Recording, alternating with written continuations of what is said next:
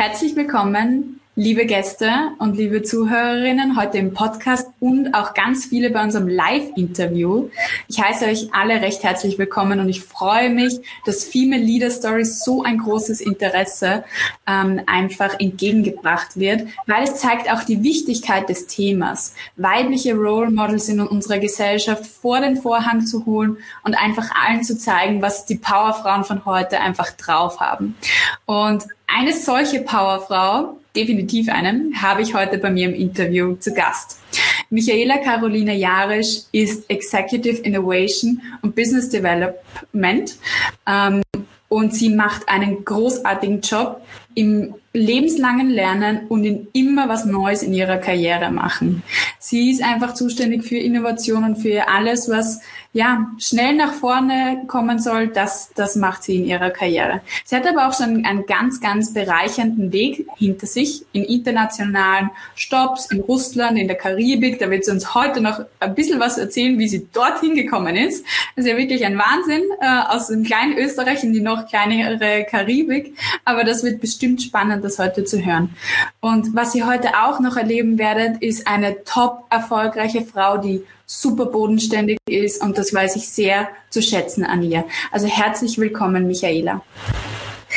Super, herzlichen Dank, liebe Katja. Danke, dass ich in deinem Format, das ist ein spannendes Format, das du da geschaffen hast, äh, teilnehmen kann.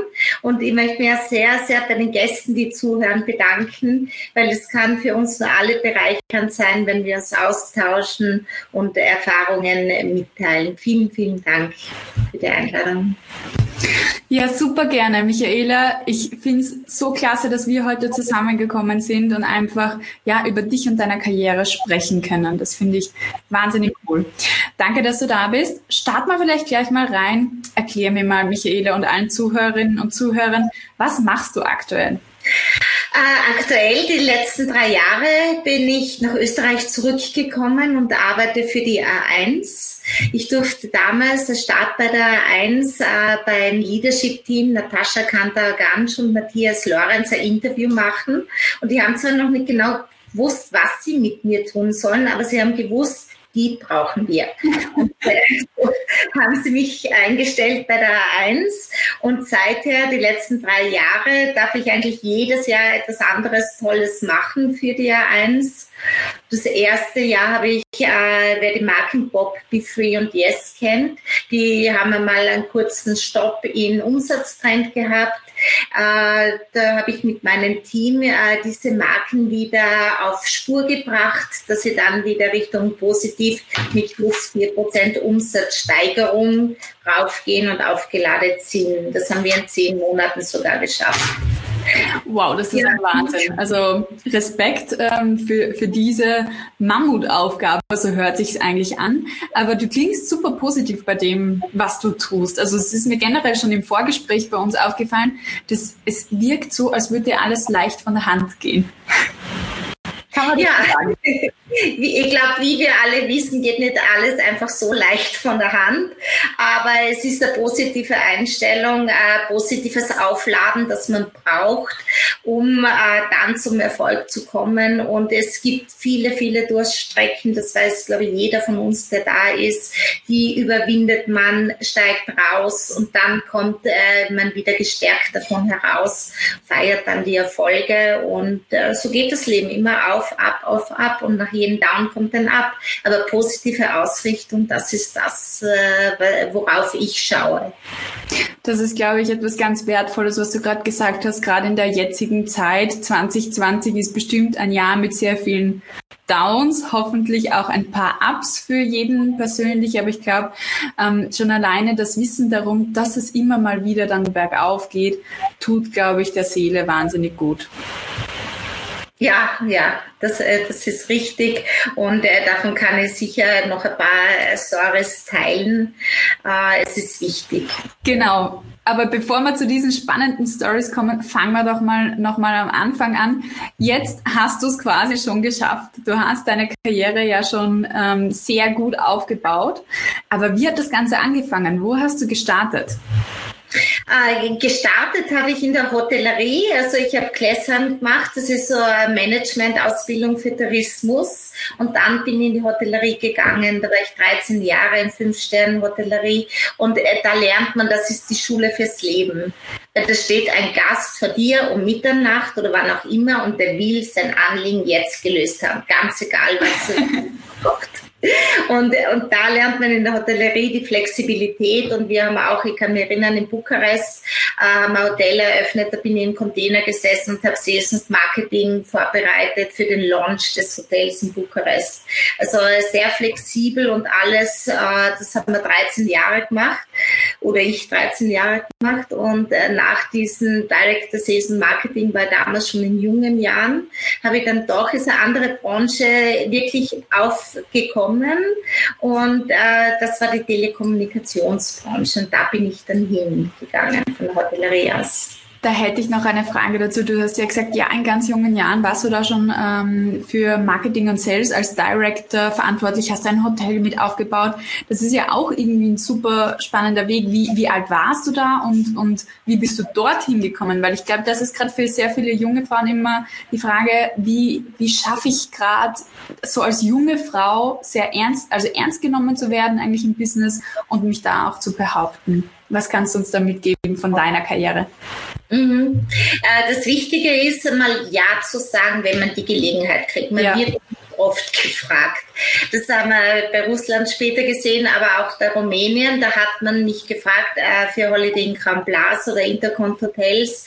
Äh, sie brauchen Director Sales Marketing in Rumänien und willst du das machen? Und du brauchst nicht lange überlegen, sag Ja dazu. Mhm. Das ist deine Karriere sehr, sehr gut. Du brauchst Mut dazu, selbstverständlich. Aber gerade in jungen Jahren hat man das ja auch noch stärker, als wenn man jetzt äh, um einiges älter ist. Aber ich habe es gepackt, bin runter nach Rumänien, zwei Jahre. Meine Mutter hat ein paar Tränen in den Augen.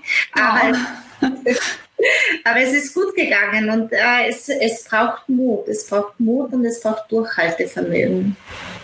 Ja, das, das ähm, glaube ich dir. Ich, hab, ich arbeite ja als Coach auch mit sehr vielen jungen Frauen und da ist aber schon dieser Mut sehr oft etwas, was sie sich wünschen. Also wenn sie sagen, ja, hätte ich doch mehr Mut, dann würde ich mehr von diesen Chancen wahrnehmen oder ähm, ja, würde mich mehr trauen. Was hat dir immer dieses Selbstbewusstsein gegeben, das auch zu tun? Ist es etwas, was einfach deinem Naturell entspricht oder ist es etwas, was du dir angelernt hast? Woher kommt das? Äh, schau, es ist, äh, was hilft einen? Es ist natürlich, ich komme äh, aus von Kindesbeinen an, ich komme aus einer Unternehmerfamilie. Mein mhm. Mutter und mein Vater haben mir immer unternehmerisches Denken beigebracht, musste immer arbeiten in Ferien und visionäres Denken. Das ist das eine. Fleiß gehört sicherlich dazu, sehr stark. Und dann auch Disziplin mit Teamgeist, das habe ich dann eher aus dem Sport bekommen, weil ähm, zum Beispiel Beispiel, ich habe 13 Jahre Ballett gemacht und wenn du Ballett machst von drei bis 16 Jahren, dann stehst du auf den Spitzen, die Spitzen bluten, die Zehen bluten oh. und du kannst weiter. Das, äh, das ist nun einmal so bei Ballett und das, glaube ich, gibt es auch in, in normalen Leben und im Berufsleben. Mhm. Es, es tun manche Dinge irrsinnig weh und du fallst und es geht bis ins Knochenmark vielleicht auch. Und äh, du kommst aber sehr, sehr gestärkt daraus äh, hervor. Und das ist immer wieder solche Wege zu gehen, den Mut und Dinge zu überwinden und nicht davon zu laufen, sondern wirklich Augen zu und durch. Mhm. Das heißt, wenn da ein Tornado ist, dann lieber durchlaufen als davor weglaufen, sonst holt er dich sowieso ein. Was ja, sagt man? Risiken abwägen, das würde ich schon sagen. Ja. Also in jeden Tornado zu laufen, das sicher nicht. Ja. Definitiv. Aber man sagt ja, im Auge des Sturms ist es ruhig. Ja. Äh, und dann ging es weiter für dich in deiner internationalen Karriere. Also da war ähm, ein, ein, langer Stopp in, in Rumänien drinnen, wo du Hotels aufgebaut hast. Wie bist du dann zu Telco gekommen, also zur Telekommunikationsbranche? Da gab es eigentlich eine Jobausschreibung und äh, ich wollte wieder zurück nach Österreich. Und äh, da gab es ein kleines Startup, das damals wie heute Telering geheißen hat. Und die haben Menschen gesucht und äh, die Telering, die Brand mit aufbauen. Und äh, die haben auch sehr gerne Leute eben aus dem Tourismus genommen, weil sie wussten, die sind flexibel, die arbeiten sehr. Mhm die anderen natürlich auch, aber gerade im Tourismus war das damals bekannt. Und dann haben wir bei Telering, da erinnere ich mich noch, da haben wir in äh, Dezember, die Jahreszahl weiß ich nicht mehr, aber im Dezember haben wir die Mobilfunklizenz bekommen und dann im Mai haben wir, ähm, haben wir den Mobilfunk eigentlich gelauncht, ja. Also ein paar Monate und dann wow. Das ist so eine kurze Zeit. Also das ist eine super, super kurze Zeit für Launch. Also auch selber als Unternehmerin, die auch schon Produkte gelauncht hat und so weiter. Also das ist schon eine sehr kurze Angelegenheit. War das Team damals so dynamisch, dass ihr das geschafft habt oder was waren da Erfolgsfaktoren? Ja, es ist das Team, das an einen Strang zieht und es ist das positive Aufladen, wie man es halt bei einem Startup gerade so gut kennt. Mhm. Wir haben einen Weg, wir ziehen an einen Strang, das sind unsere Ziele, dahin kommen wir. Es war auch wieder schwer, immer wieder zu arbeiten und auch des Nächtens, aber wir haben gewusst, wofür wir das machen und wir haben ihre Spaß daran gehabt. Und ich meine, Telering war damals ja der kleine Robin Hood. Man erinnert sich ja. noch an Weg mit dem Speck vielleicht. Ja, definitiv. Oder auch die Jüngeren. Und da gab es diese lustigen Manschgal. Genau. Ähm, mit so Fettringen eben. Ja.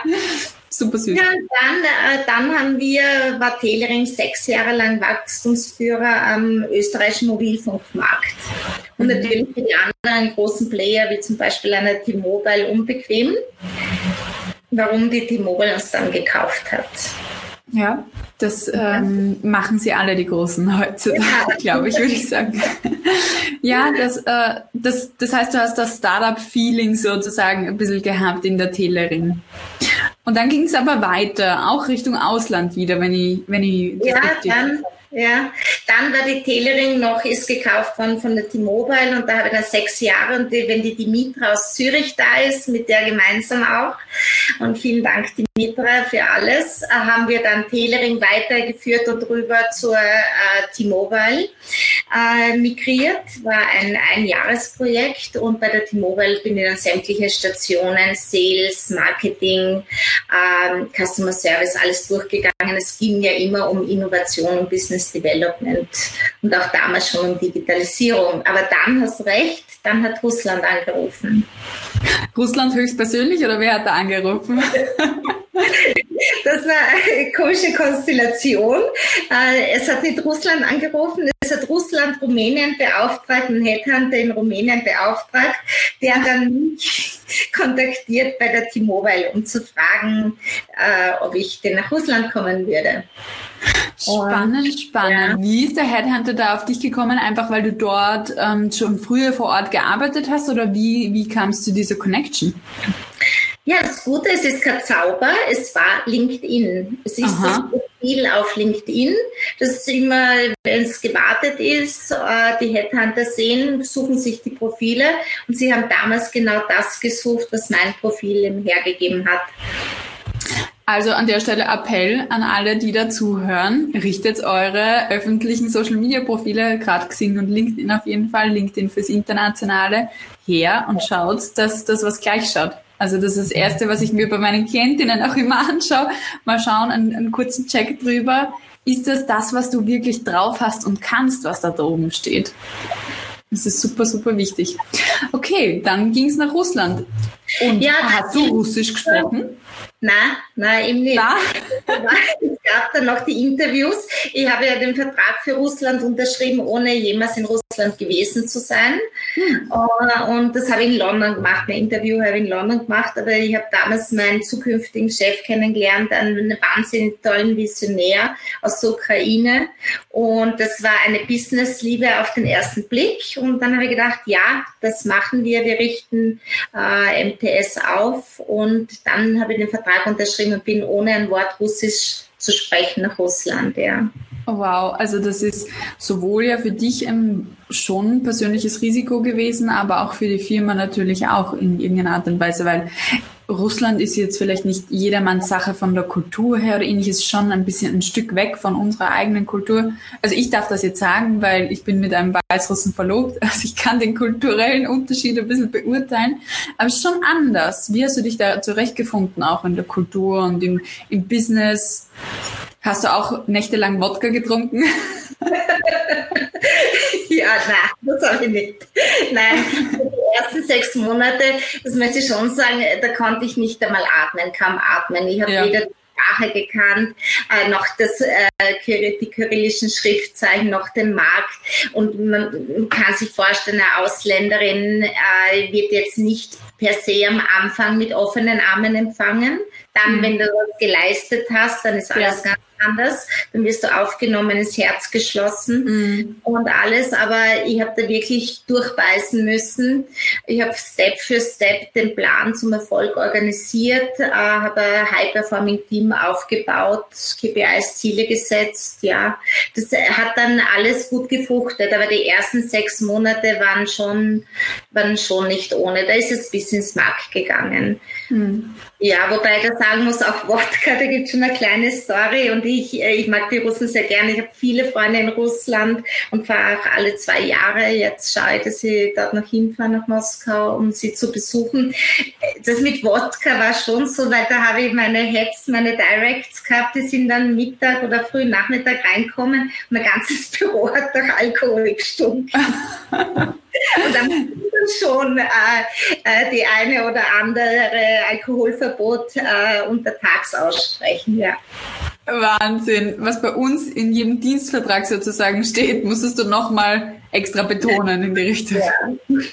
Ja, ja das ist halt in Russland so, es gehört auch zur Kultur, wenn du Geschäfte machst, wenn du Verträge abschließt und dann noch ein Glas Wodka und dann äh, zur Besiegelung, das ist so. Das kann ich total unterschreiben. Meine, meine Produktionsfirma von meinem Modelabel ist in der Ukraine, in Kiew. Und als wir das erste Mal dort waren und so quasi die Business Relationship angefangen haben, haben sind wir auch eine Nacht lang um die Häuser gezogen und mussten uns alles anschauen, von Getränke über Kulinarik. Aber das ist so herzlich und sehr, sehr schön. Ja, ja.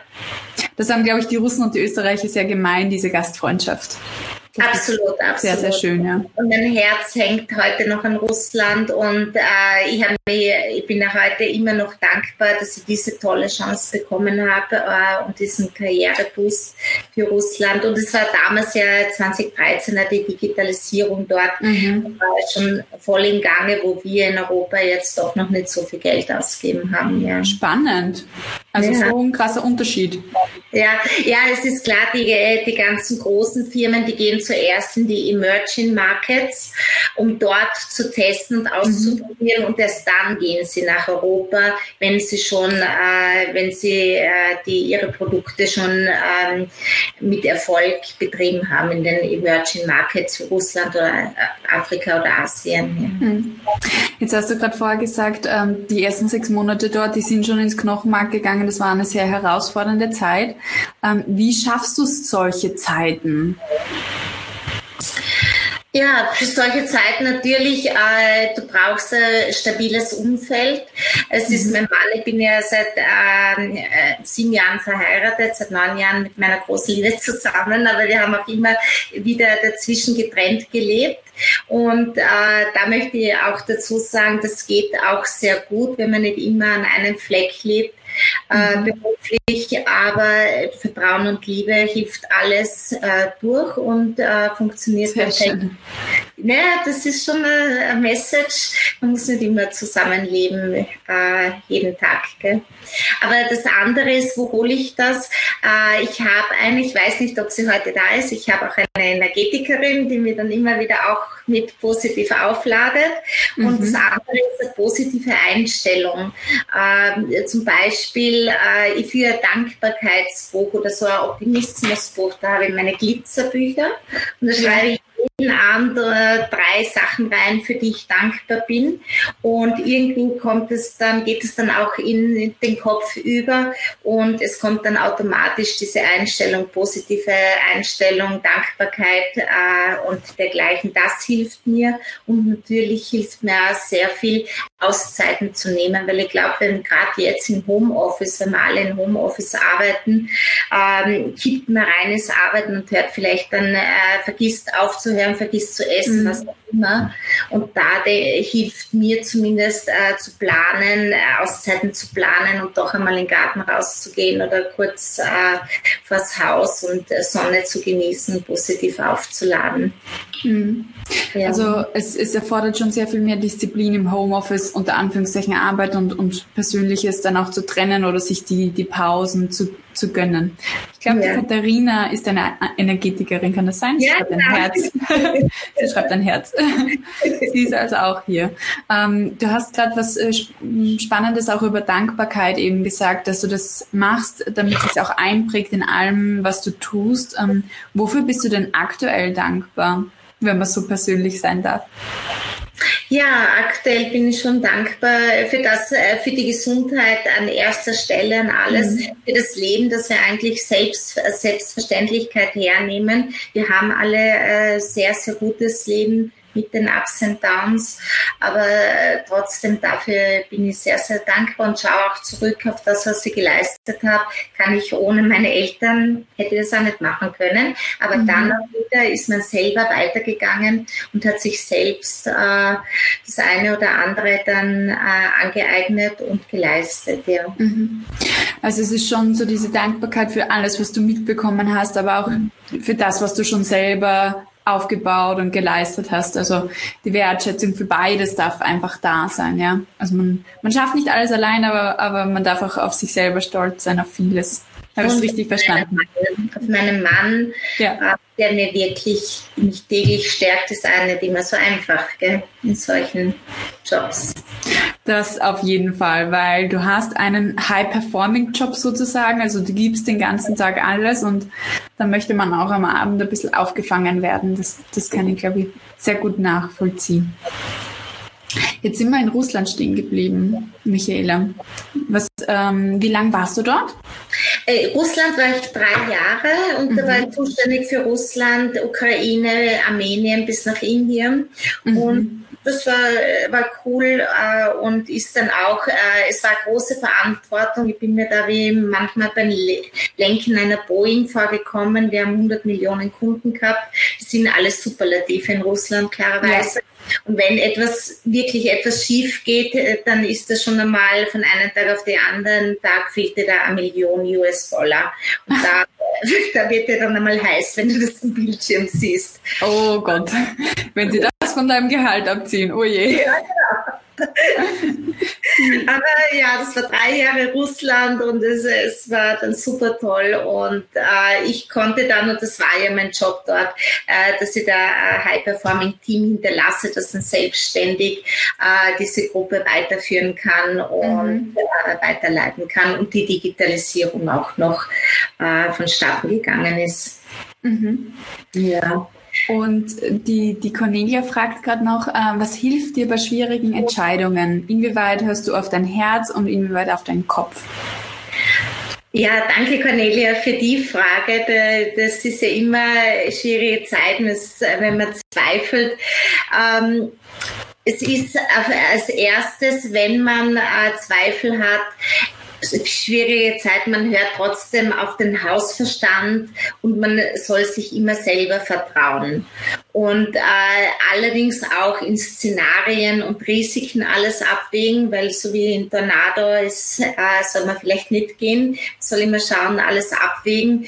Und was ich habe, und das sind imaginäre Helferlein auch, ich weiß nicht, wer da den Napoleon Hill kennt, ja. äh, war, ja, das war ein Journalist äh, aus dem letzten Jahrhundert, äh, der, glaube ich, 500, die 500 reichsten ähm, Amerikaner wie den Carnegie, äh, Carnegie, den Roosevelt oder den Edison, Edison interviewt hat und dort ähm, nach den Mustern gesucht hat, äh, die alle gemein haben. Und da sind dann 13 Muster rausgekommen und eines war, jeder hat irgendwie imaginäre Helferlein gehabt. Das heißt, was würde der in dieser Situation machen? Und so habe ich für jede Situation, ich habe ungefähr zwölf imaginäre Helferlein, da sitze ich dann da, dann denke ich mal, äh, die Frage dann nach den Inputs auch. Was mhm. würden die machen? Was raten die mir? Und da ist auch mein Papa dabei, mein Verstorbener, aber das, äh, da ist auch meine Energetikerin dabei und da sind auch Leute aus der Wirtschaft dabei. Was würde man da machen? Und so wie Mentoren, eine Art ähm, imaginäre Mentoren auch, die du dann konsolidieren kannst. Ja, genau, genau, genau. Und dann zum Schluss ist es halt, äh, was dann ist, äh, wenn halt schwierige Zeiten sind und wieder aufhört, tief, tief durchatmen, sich richtig erden, Grünhände aufrichten und wieder positiv nach vorne ausrichten. Krönchen richten ist super. Ja, das muss man manchmal einfach machen. Einfach mal wieder, ja, einfach nach vorne schauen, so ist es. Ähm, wie ging denn deine Zeit dann zu Ende in Russland? Äh, ja, in Russland, es war kalt in Russland. Oh je. Und es, es war dann schon, dass sie wieder, äh, dass sie wieder ähm, meinen Job gemacht habe. Ich habe dann noch äh, die Chance bekommen, den Vertrag zu verlängern, was ich aber dann nicht wollte. Und dann äh, war wieder so eine Sache, eine Entscheidungssache. Äh, dann äh, fragte man mich, ob ich einen Interimsjob mache in, äh, das war Trinidad Tobago in der Karibik, äh, dort äh, als Chief Commercial Officer Marketing und Sales zusammenzubringen und das dann aufzubauen in, in Trinidad Tobago, also ein Chief Commercial Office aufzubauen. Da kommt also die Karibik her. Ja, wie, genau. sind, wie sind die auf dich zugekommen? Wieder über LinkedIn oder, ja. oder war das dann dein Netzwerk? Ja. Ja, das war, das war LinkedIn. Das war Ausschreibung in LinkedIn und äh, über einen Bekannten ist es dann zu mir gekommen. Und äh, dann habe ich mich, und das war ein Punkt, das war auch eine schwierige Zeit, äh, ich habe mich schon äh, blenden lassen von der Sonne in der Karibik mhm. und dann auch natürlich von, ähm, von den monetären Vergeltungen und von dieser, von dieser tollen Aufgabe, die es ja an und für sich ist. Und ich bin dann äh, in die Karibik geflogen und habe dann dort gearbeitet. Wahnsinn. Ja, es war nur so, dass äh, das war eine schwierige Zeit, weil weil es ist schon, äh, dass, dass das fünf Minuten Bootsfahrt entfernt war von einem damaligen, von, also von Venezuela, einem Bürgerkriegsland. Mhm. Und das war dann äh, sehr, sehr gefährlich. Und äh, ja, es war sehr, sehr gefährlich dort. Ich konnte zwar arbeiten, Tag und Nacht, das war nicht so gefährlich, aber es war cool. Aber es, es war dann schon, ich konnte nicht auf die Straße gehen und ähm, ja, wir, sie, sie haben in Compounds gelebt und es war schon gefährlich für Leib und Leben. Okay. Dann ist halt mein Mann auch gekommen. Auch er hat sich äh, dort äh, schon unwohl gefühlt äh, durch diese Umstände, wenn er laufen gegangen ist oder so. Und dann mhm. haben wir mhm. eigentlich beschlossen, äh, ja, ich hätte sechs Monate drüben bleiben sollen. Ich bin aber dann schon, ich habe natürlich äh, den Job zu, äh, so gut es geht zu Ende gemacht, dass ich alles organisiert habe, aufgestellt habe und bin dann aber nach drei Monaten wieder zu Hause nach Österreich gefahren, mhm. geflogen. Safety first gilt nicht nur in Corona, ja. sondern eigentlich immer. Also wie du sagst, du bist dankbar heute für deine Gesundheit und für das Leben, was du hast und, und schätzt. Und manchmal muss man auch gewisse Vorsichtsmaßnahmen treffen, dass das so eben ist und, und, und ja. bleibt. Und da kommt wieder das ins Spiel, dass ich sage, Mut ist gut, aber vielleicht mhm. auch ein bisschen besser kalkulierter, kalkulierter Kalkulierter Mut, auf jeden Fall. Ja. Die Cornelia hat noch eine äh, Frage zu, zu deiner Antwort, die du vorgegeben hast. Ähm, hast du dann zu viele Meinungen, wenn du so viele Mentoren hast, die dir helfen? Nein, nein, nein. ja, na Cornelia, Conny, habe ich nicht, äh, weil, weil ich es für mich schon abwäge. Und was ich nicht mache, ist mit vielen Menschen über gewisse Dinge zu sprechen, weil da hast du recht, da kriegt man zu viele Meinungen und da kriegt man meines Erachtens nach zu viele Ängste der anderen. Mhm. Mhm. Aber bei den imaginären äh, Helferlein äh, höre ich dann schon die Meinungen, die fragen nicht alle 13 oder alle 12 durch, sondern schon äh, die, die mir in dieser Situation helfen können. Verstehe. Ja, okay, das ist aber auch ein sehr wertvoller äh, Punkt, den du ja gerade noch erwähnt hast. Du fragst auch bei Entscheidungen nicht zu viele Leute, sondern die Leute, bei deren Meinung du auch sagst, okay, die will ich jetzt hören, aber nicht, machst eine, nicht eine Umfrage unter 100 Österreichern, weil du da eben erstens zu viele Meinungen kriegst und, und zweitens auch deren Ängste eigentlich mit, mit transportiert kriegst. Das finde ich sehr spannend.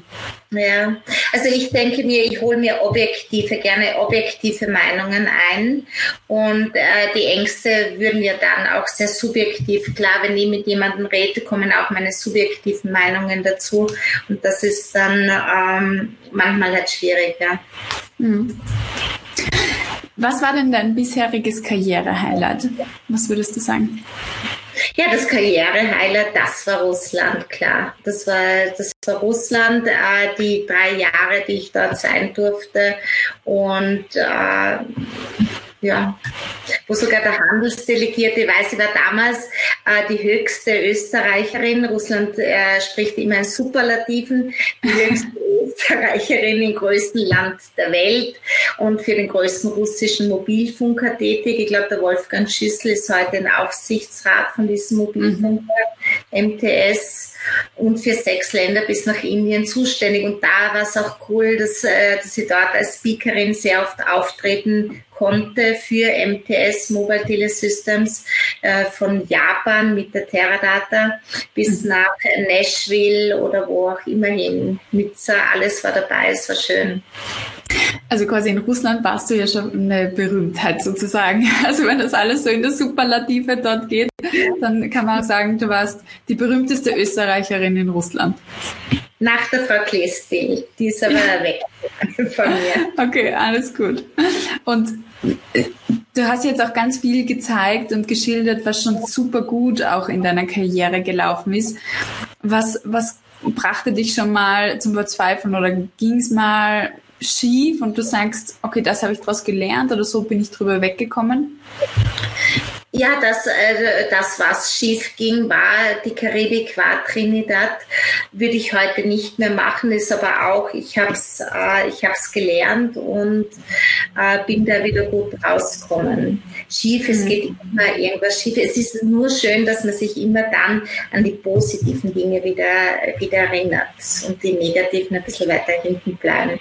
Auch in mhm. Österreich, wenn man denkt, ja, äh, damals, heute auch noch, aber damals schon äh, äh, noch mehr, äh, wie das so 30 Jahre alt war.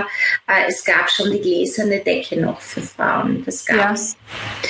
Ist heute schon sehr, sehr viel aufgeweicht und ich bin sehr froh dafür. Aber wenn man jetzt einer Facebook-Referentin äh, Glauben schenken mag, wird es noch einige Jahre dauern und ich werde es nicht mehr erleben, bis dann wirklich einmal das gleich.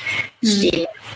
Und da, die, die UN ja. sagt ja voraus, es wird noch weitere 100 Jahre dauern, bis genau. wirklich Gender Equality umgesetzt ist in dem Tempo. Aber deswegen braucht es mehr Formate wie Female Leader Stories, damit wir da schneller vorankommen, hoffentlich. Genau, genau so. Und da würde ich schon noch sagen, das ist der Unterschied von zum Beispiel Westeuropa zu Osteuropa. In Osteuropa oder Russland ist das kein Thema, das mhm. Gender-Thema. Frauen gleichberechtigt wie Männer. Äh, da habe ich ja mal, wenn ich eine kurze Story erzählen darf, äh, bei einer Weihnachtsfeier musste jeder irgendeinen Toast sagen äh, zu den Vor oder äh, für den Vorgesetzten und dann habe ich zum Vasilem gesagt, äh, Vasil, ich finde das so toll, dass du, du hast 13 Direktoren oder 12 äh, unter dir und 50-50 gendermäßig aufgeteilt, Frauen wie Männer und das finde ich super cool. Und alle an diesem Tisch haben nicht gewusst, wovon ich rede. das ist sowas Normales für die, dass Frauen in Höchsttop-Positionen sind und dass sie gleich, äh, gleich auch behandelt werden, natürlich. und aber auch die gleichen Rechte haben. Ja, ehrlich gesagt ist es eigentlich umgekehrt schlimm. Warum wissen wir alle, wovon du sprichst, weißt du? Also das ist ja, ja eigentlich eher das Schlimmere. Ja, ja. Das ist äh, sehr interessant. Ähm, vielleicht bleiben wir gleich mal so bei deinen Erfolgsfaktoren. Also du hast ja eine wahnsinnige Karriere hinter dir schon und auch noch vor dir hoffentlich. Ähm, was würdest du sagen, macht dich so erfolgreich, dass du trotz vielleicht gläserner Decke dorthin gekommen bist, wo du heute bist? Ja, was, was ich wichtig finde, ist immer im Berufsleben der Kundenfokus. Weil wir machen alles für den Kunden. Der Kunde bezahlt die Rechnungen und bezahlt ja somit äh, auch unseren, unseren Gehalt. Ja. Äh, da, den sollte man immer, immer beibehalten und dann natürlich der Mut zur Veränderung, äh, Weiterentwicklung im richtigen Moment Ja zu sagen. Äh, wenn man beruflich noch geht, Kundenfokus passende Zielmärkte, die Absatzkanäle als Wachstumstreiber zu erkennen. Die haben sich ja jetzt geändert, zu, äh, zum Beispiel zuvor Corona muss man wieder neu auf die Suche gehen und die Kraft zur Transformation. Entschuldigung. Naja, Wachstumsmärkte sind ja jetzt mehr online. Also die Leute mhm. gehen weniger in Geschäfte, äh, die Leute äh, verändern ihr Kaufverhalten und äh, deshalb sind es andere Produkte, andere Zielmärkte und Absatzkanäle, wie jetzt im Online zum Beispiel sehr stark in den Vordergrund kommt. Was jetzt in Österreich Gott sei Dank durch die, die Digitalisierung weiter vorankommt. Aber wir könnten, ich würde da lieber, äh, ich kaufe lieber in Österreich ein als über Amazon, ja. Das auf jeden Fall. Ähm, was würdest du denn Leuten, die heute eben diese neuen Kanäle erschließen möchten, als Digitalisierungsexpertin auch ein bisschen mitgeben? Ja, dass man schon schaut, man kann auch Dinge ausprobieren. Man sollte schauen, äh, was ist jetzt in der Veränderung, welche Produkte braucht man, äh, was ist jetzt in der Veränderung, wie baue ich diesen äh, online auf mit dem Kundenfokus, dass es für den Kunden einfach leicht ist, das Produkt zu kriegen und auch äh, klarerweise immer die Vermarktung ganz, ganz vorne, dass man sagt, wie vermarkte ich das und wie komme ich zu vielen in den neuen Social Media Kanälen, Instagram, Facebook und mhm. mit. Also mhm. sehr, sehr wichtig. Sehr, und da kann man sehr, sehr viel machen mit Instagram, Facebook und Social Media auch. Ja, definitiv. Also ich bin ja selber unter Anführungszeichen Online-Unternehmerin äh, und ähm, akquiriere und coache fast ausschließlich online. Und das funktioniert heute. Und deswegen habe ich meine Kunden im ganzen Dachraum, was so schön ist einfach, weil man sich über Grenzen hinweg verbinden kann und noch spitzer eigentlich in der Nische sein kann. Und das ist wahnsinnig cool. Ich habe äh, noch zwei Fragen aus dem Publikum, die ich jetzt gerne mitnehmen würde. Einmal fragt die Dimitra, was waren deine größten Herausforderungen als junge weibliche Führungskraft und wie bist du damit umgegangen?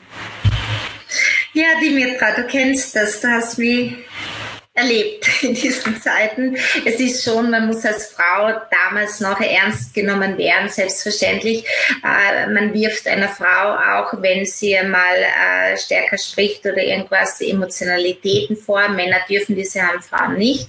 Aber und deshalb sage ich, es ist immer sehr, sehr wichtig, ruhig zu bleiben, besonnen zu bleiben, auch in Resilienz zu gehen, in die Widerstandsfähigkeit und äh, so die Dinge äh, durchzubringen, auch als Frau und standhaft. Und ähm, das ist das eine. Auf der anderen Seite ist es sicher in großen Konzernen und auf der ganzen oder in Österreich Net, äh, Netz zu werken, also Netzwerke zu nutzen, mhm. sich zu alleinen, äh, dann auch äh, ja äh, Leute finden, die äh, allein sind mit dir und dann äh, kriegst du Sachen auch einfach oder besser durch, wenn du ähm, Leute hast, die sich mit dir alleinen, ja, und deine Netzwerke aufbauen. Das ist sehr, sehr wichtig, auch wenn jetzt zum Beispiel jemand einen neuen Job macht, sucht man sich die Freunde und äh, geht, ja, ist so, geht dann auch in diese Richtung und macht ein bisschen auch ähm, vorab, äh, tauscht vorab die Infos aus, die Meinungen auch sehr stark einholen, weil es kann ja auch sein, dass, äh, dass andere Departments und dergleichen äh, andere Ziele haben. Auch das muss man hören und äh, mit einbeziehen in die ganzen Dinge. Mhm. Also ganz wichtiger Punkt Netzwerk, nicht nur im Unternehmen schon und aber auch außerhalb des Unternehmens, weil ich glaube, gerade in dieser schnelllebigen Zeit weißt du nie, wann du mal auf, auch auf ein außenstehendes Netzwerk sozusagen zurückgreifen ja. möchtest und was dich supportet und was, was dich gut findet. Umso besser, dass du jetzt auch in meinem Netzwerk bist, Michaela. Ja, genau. Finde ich ja große Klasse. Wir haben uns ja kennengelernt in Alpha Club, gell, mhm. bei der Maria Rauch-Kallert. Und äh, da gibt es auch Woman Mentoring. Das heißt, äh, ich bin eine Mentorin und helfe da ein Jahr lang, läuft das immer äh, ungefähr, helfe da jungen äh, weiblichen Talenten weiterzukommen und bei ihren Herausforderungen zu helfen und zu coachen. Ja. Netzwerken ist sehr, sehr wichtig und ich erinnere mich an die Margarete Schramböck, die übrigens geschrieben hat, dass unser Format, das wir heute durchführen, das Interview cool ist. Das, hat sie das finde ich so genial. Und die Margarete, äh, die hat schon äh, auch gesagt, Netzwerken äh, ist ihre wichtig und sie ist, glaube ich, in ihrer Zeit in Deutschland, ist sie auf drei Abendveranstaltungen einen Abend gegangen. Also wow. Also Netzwerken aller Margarete Schramböck, ja. Oh mein Und Gott, da muss ich noch hin. Also ich bin so ungefähr auf drei, vier in der Woche, aber am Abend das ja. muss ich, glaube ich, noch mal mit meinem Freund besprechen, was er dazu meint.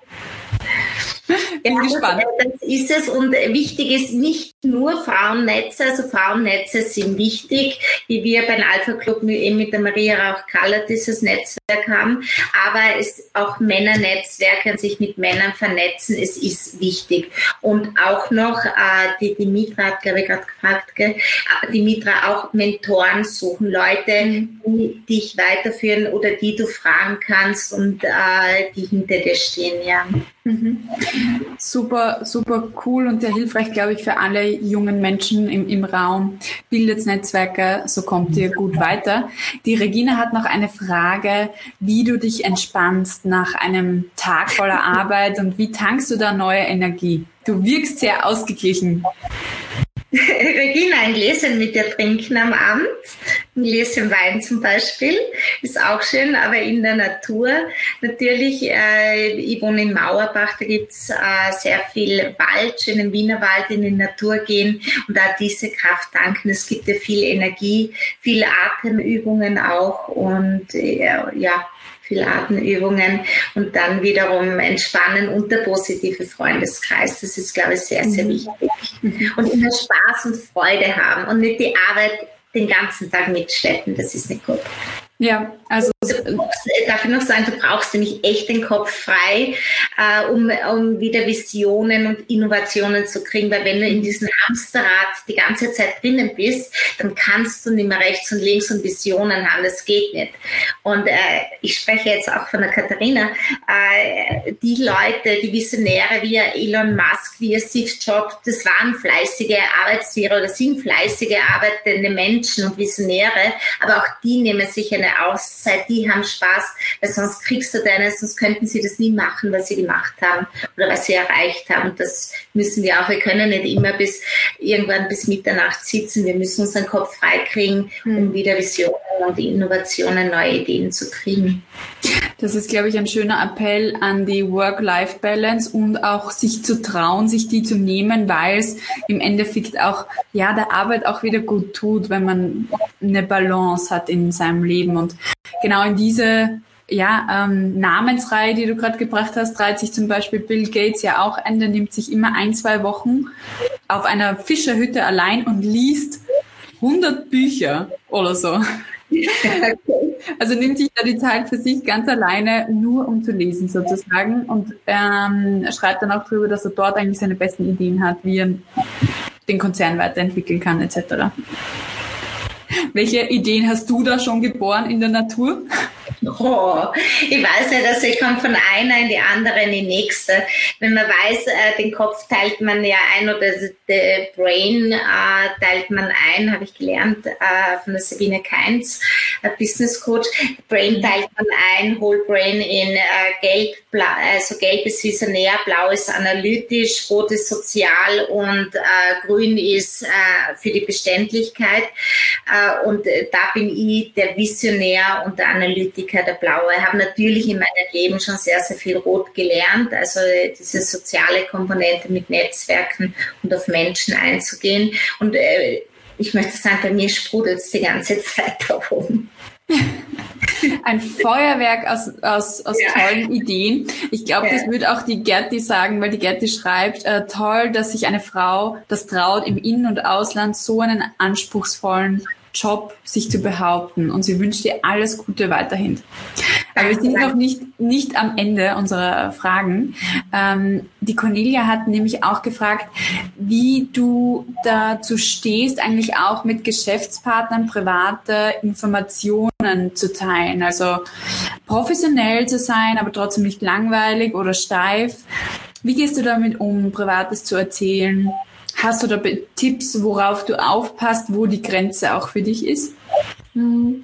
Ja, es ist, es ist schon eine Grenze zu setzen ähm, Informationen zu teilen. Da gibt es ja die Compliance-Ecke, die ist klar geregelt in, in Österreich und Europa. Private Informationen zu teilen äh, ist, ist schwierig, mache ich, mache ich nicht gerne. Ich bin sehr gerne und sehr bodenständig auf alle Fälle. Aber ähm, Geschäft und Privat, ich habe schon äh, Freunde, die früher Geschäftspartner waren und jetzt private Freunde sind. Ich weiß nicht, äh, ob Gerald Rossack zum Beispiel jetzt da ist oder die Elisabeth. Äh, aber, aber das sieht man dann, ob das menschlich zusammenpasst. Aber alle Geschäftspartner kann man jetzt äh, nicht ins private Leben sofort mit reinlassen. Also das ist dann schon eine Trennung.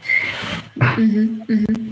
Und ähm, wie handhabst du es, wenn andere so mehr in diese Tendenz gehen? Also weil ihre konkrete Frage von der Cornelia ist so, dass sie auch schon gern mal was Privates erzählt, ähm, aber vielleicht die Grenze schwieriger ist, noch für sie zu finden als für dich. Also hast du noch einen Tipp für sie, wie sie die für sich selber definieren kann?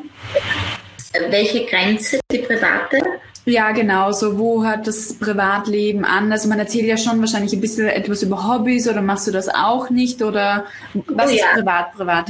Ja, also schon über Hobbys, dass das öffentlich ist, äh, selbstverständlich äh, ist, ist schön und klar und ist eine gewisse Menschlichkeit. Aber jetzt diese Dinge äh, zu erzählen, wie gestern war ich bis äh, x Uhr früh mhm. äh, trinken und so weiter, das ist jetzt wäre jetzt nicht äh, das, was sie erzählen würde oder was das Professionelle wäre, weil da wär, würde man ja auch, das wäre ja auch ein bisschen äh, zu viel zu erzählen und das vielleicht auch ein bisschen angreifbar, ich weiß es nicht. Ja, das verstehe ich sehr, sehr gut. Also da, wo man sagt, okay, das ist die Rolle und die Professionalität, die ich zeigen möchte und, und daran halte ich mich. Mhm.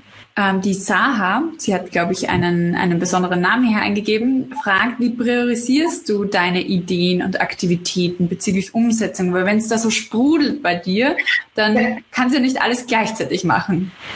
Nein, nein, nein. Da gibt es wieder dieses Glitzerbuch. Das, das, schreibe ich mir auf. Es ist nämlich auch sehr mächtig, die Schriftlichkeit, die Dinge wirklich aufzuschreiben. Und, und äh, ich denke nach, es sprudelt und dann schaue ich schon in, gehe mehr ins Konkretisieren rein und dann, was hat es, was bringt es? Ähm, jetzt beruflich würde man sagen, was bringt es an Umsatz, was bringt es an Kostenreduktion und privat würde man sagen, was bringt es jetzt in diesem Leben, passt es in diese, in diese Linie und ich habe auch ein Vision Board. Mhm. Äh, zahlt es in diese Vision, die du für dein Leben hast, ein, ja, nein? Und ist es, ist es verfolgenswert und äh, wichtig für dich, ja? Und mhm. dazu, Priorisierung, dazu habe ich ein Vision Board. Ähm, das würde ich sogar gerne zeigen, wenn ich darf. Zeig ruhig. Ja, das, ich, das mache ich alle Jahre wieder. Wenn man sieht. Heute sind wir ja im persönlichen äh, Talk und für alle Podcast-Gäste, die natürlich jetzt nicht sehen, ähm, wir sehen ein, ein buntes, ähm, eine bunte Leinwand im Endeffekt auch mit ganz vielen schönen Bildern, hübschen Fähnchen und Sprüchen, die die Michaela für sich selber gebastelt hat. Magst du vielleicht noch ein Wort dazu sagen? Ja, also links ist alles, was privat ist, was mir privat wichtig ist und was ich privat erzielen möchte. Und äh, auf der rechten Seite habe ich dann, was noch meine beruflichen Wege sind und was ich noch beruflich erreichen möchte. Und das gemeinsam verbunden mit meiner Lebenseinstellung. Und das Wichtige ist, ich habe schon überall Danke hingeschrieben, als mhm. ob es schon eingetreten mhm. wäre. Also da steht wirklich über jedem Bild steht schon Danke ja. weil es schon wahr ist sozusagen. Ja, genau. Genau, das ist wieder für das Gehirn sehr wichtig, in der Gegenwart zu sein und Danke zu sagen, dass es schon eingetreten ist, weil dann tritt es äh, eher ein, wenn man, wenn man es will von den mhm. Gehirnforschern her. Und äh, das sind eben äh, wieder die Gedanken, die sprudeln, die richten sich, zahlt in dieses Vision Board, zahlt in meine Zukunft, in meine Vision ein. Mhm. Sabine sagt, es sieht top aus. Danke, Sabine. Vielleicht passt das auch gut zu deinem Karrieremotto, also so wie ich es lese. Magst du mal erzählen, was dein Karrieremotto ist? Ja, mein Karrieremotto ist äh, grundsätzlich ist es, äh, äh, gerne halte ich mich da schon wieder an Steve Jobs und Elon Musk. Es sind ja beide Visionäre und erfolgreiche Unternehmer. Und ähm, ich glaube, der Elon Musk hat das immer gesagt, äh, wie entsteht innovatives Denken? Es entsteht nicht, es ist eine Geisteshaltung für die man sich entscheiden muss. Und äh, man denkt, äh, soll immer darüber nachdenken, wie man die Dinge besser machen kann und auch sich selbst hinterfragen. Das mache ich sehr, sehr oft. Ist das gut? Kann ich es besser machen? Und äh, ich hinterfrage es auch. Mhm. Zweite Sache schon noch nach dem Karrieremotto, wenn man jetzt so den Lebenslauf sieht, äh, das ist, ich glaube, wenn ich etwas äh, gemacht habe und es läuft gut, äh, dann sollte irgendwann etwas anderes Wunderbares machen. Und äh, weil ich nicht zu lange in einen stehen bleiben möchte und auch äh, denke, dann denke, was der nächste Schritt ist.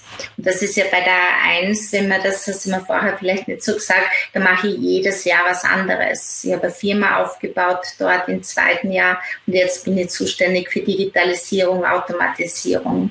Also mhm. das sind so meine, ist so mein Karrieremotto immer wieder etwas Neues, immer wieder die Lust an, an was Neues. Das habe ich ja auch versprochen schon in der, in der Einführung, dass du heute uns Lust auf was Neues machen wirst, weil du das einfach auch lebst in deinem täglichen Tun. Ja. Jetzt ähm, kommen wir vielleicht zum, zum Part, was kannst du uns denn noch mitgeben? Was ist so dein Appell vielleicht auch an alle jungen äh, Frauen oder auch junge Männer oder auch andere Menschen, die uns heute zuhören? Was möchtest du ihnen mitgeben als Message? Wichtig ist, äh, an sich selbst zu glauben, mutig zu sein. Entwicklung kennt keinen Stillstand. Wie klein war, haben wir noch äh, kein Handy gehabt. Jetzt ist meine 80-jährige Mutter, äh, postet in Facebook. Also und keinen Stillstand. Arbeite viel, sprich darüber, tue Gutes, sprich darüber, hab Spaß an dem, was du tust, setz dir Ziele und wie wir heute schon so oft gesagt haben, die positive Einstellung, das ist schon wichtig. Und noch einmal äh, auch auf Mitmenschen schauen, weil alleine schaffst du die Dinge nicht, das ist sehr, sehr wichtig für einen mhm. Erfolg. Mhm. Und eben die harten Zeiten, die uns eben bis ins Mark herausfordern, bestimmen dann letztendlich, wer wir in der Führung sind und auch daran werden wir definiert und gemessen, nicht nur an den Umsätzen. Mhm. Ja, es sind nicht nur immer die harten Zahlen, die zählen, sondern auch natürlich, wer ist man als Mensch und, und wie wird man wahrgenommen. Danke für diesen Wert, für diese wertvollen Tipps. Du bist ja heute bei mir im Female Leaders Stories Podcast sozusagen. Es geht ja um Stories von Female Leaders. Und ähm, was würdest du denn sagen, was heißt dieses Leadership für dich? Vielleicht Female Leadership, vielleicht Leadership allgemein. Was ist das für dich? Wie lebst du das?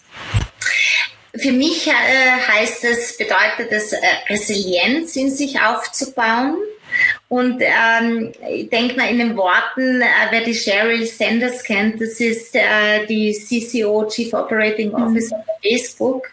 Und äh, die sagt, äh, wenn eine Tragödie oder Enttäuschung eintritt, wissen wir, dass wir äh, in der Lage sind, absolut alles zu überstehen. Und eh, wie das Sprichwort schon sagt, wir sind verletzlicher, als wir jeweils gedacht haben. Aber das Gute ist, wir sind ebenso stärker, als wir es uns jemals vorgestellt haben. Das würde ich mitnehmen. Das ist äh, eine wahnsinnig schöne Message, einfach auch die, die Verletzlichkeit und auch die Stärke gleichzeitig sozusagen fühlen zu können. Die dürfen nebeneinander bestehen. Habe ich das richtig verstanden? Ja, ja. Mhm. Mhm. Und wir schön. können richtig durchgehen und durchstarten. Das hat man heute gemerkt, also wo du dir deine Energie herholst, ähm, ja, dadurch, dass du energetisch arbeitest, dass du dankbar bist, dass du dir deinen Kopf frei machst, äh, indem du dir die Auszeit holst und dann aber Vollgas gibst und die Nächte auch mal durcharbeitest, weil es dir einfach zu, so taugt einfach dein Job und das ähm, merkt man einfach, wenn man mit dir über dein Berufsleben spricht. Die Sabine fragt noch, gibt es eine Altersgrenze, um noch etwas Neues zu probieren? Ich glaube, sie möchte jetzt gerade einen Freifahrtschein von dir haben. Es gibt keine Altersgrenze. Nein, nein, nein. Ich weiß nicht, wie lange wir noch leben werden. Wir werden noch sehr lange leben und es, äh, man kann sich immer wieder neu erfinden aus meinen Augen und das sollten wir auch tun, um Spaß am Leben zu haben. Mhm. Das Neuerfinden ist wahnsinnig wertvoll. Die Welt verändert sich. Was sagen Zukunftsforscher in den nächsten 100 Jahren haben wir die gleiche technologische Entwicklung wie in den letzten 200.000 Jahren sozusagen. Also es ist ein Wahnsinn. Da müssen wir alle mal wieder mitkommen. Aber wir werden das schaffen, weil wir sind stark und wir können das. Ähm, ich glaube, an der Stelle darf ich Danke sagen, Michaela. Danke ans Publikum. Danke für dich und dass du uns Rede und Antwort gestanden bist ähm, und so persönlich auch erzählt hast, einfach aus deinem Leben, die Höhen und die Tiefen und alle Stationen mit uns nochmal durchgemacht hast. Die Regina sagt auch, eine einzigartige Frau, super. Und das lese ich hier im, im ganzen Chat. Alle gratulieren dir zu deinem Weg und ja, dass du einfach wertvoll bist, glaube ich, das kann man, kann man wirklich mitgeben. Vielen Dank für diese beeindruck, beeindruckende, motivierende und inspirierende Stunde, schreibt der Werner. Elisabeth, kann ich nur unterstreichen. Danke. Vielen Dank. Es war sehr bereichernd. Ich glaube, dieses positive Feedback musst du mal nehmen, Michaela. Dankeschön. Danke. Und ähm, ich sage Tschüss an der Stelle, auch an unsere Hörer im Podcast, an die Gäste hier. Wir können noch ein bisschen bleiben zum Plaudern, aber hier mache ich mal den offiziellen Cut. Alles, alles Gute. So, wir sind mal wieder ein bisschen runter von der Tonspur. Ich sage Danke an alle ähm, Teilnehmer auch heute hier. Es war super, welche Fragen ihr auch gestellt habt. Super, mega interessant und danke, dass ihr Co-Moderator mit mir gemeinsam wart. Ich glaube, wir haben heute ganz viel Wissen auch von der Michaela lernen dürfen. Die Andrea schreibt noch, ja, danke für das Interview, Powerfrau und vielen Dank, sehr bereichernd. Grüße an Michaela, richtet die Sabine Hackel aus. Genau. Cool, danke, danke. Ich biete auch, biete auch gerne an, dass man noch Fragen äh, schicken kann, die dann sehr, sehr gerne beantworte über LinkedIn oder wie auch immer das gedacht ist. Genau, ich glaube, es ist, ähm, wie soll man sagen, der Anfang einer Diskussion, die man immer wieder weiterführen kann, weil wir können so viel voneinander lernen und jeder hat etwas schon erlebt in seinem Leben, was er mitteilen kann. Und ich glaube, das zeigt auch der Podcast, egal wie alt oder jung, ähm, jeder kann etwas dazu beitragen zum Wissen. Und ich lade euch alle ein, ähm, ja, bei Apple Podcast und bei Spotify vorbeizuschauen und ja, Female Leader Stories zu abonnieren. Da würde ich mich sehr darüber freuen, wenn ihr mir ein Abo ähm, schenkt, weil dadurch finden noch mehr Leute meinen Podcast und das ist natürlich wahnsinnig toll für alle Frauen da draußen, dass sie noch mehr bestärkt werden. Aber ich glaube auch dir, liebe Katja, gehört ein Danke, wie toll du das moderierst und super positiv rüberbringst. Dankeschön, Michaela. Das äh, fasse ich als Riesenkompliment auf von dir als Vollprofi. Sage ich wirklich herzlichen Dank. Äh, auch an das Feedback von der Cornelia. Das Format hat mir auch gefallen, sehr angenehm und super organisiert mit dem Chat. Und Spotify ist schon abonniert. Das lobe ich mir. Sehr cool. Deine letzten Worte, Michaela, und dann werde ich ähm, die Veranstaltung. Ja, danke bei dir für das Format, auch für das große, große Interesse. Und es ist wichtig, an, äh, immer positive Leute zu haben, auch wenn die Vanessa da ist, Sabrina, alle. Ich bedanke mich auch bei euch, auch der liebe Werner. Vielen, vielen Dank. Es sind Kollegen von mir und auch das hilft immer wieder und gibt mir immer wieder äh, Kraft dazu. Danke für das große Interesse und für das Interview. Danke. Super. Ich sage guten Abend, schöne Nacht. Ähm, wir hören uns hoffentlich mal wieder bei Female Leader Stories. Alles Gute. Bye bye. Was denkst du über diese Karrierestory? Hinterlasse uns eine Rezession, einen Kommentar im Store. Ich freue mich auf dein Feedback. Bis bald.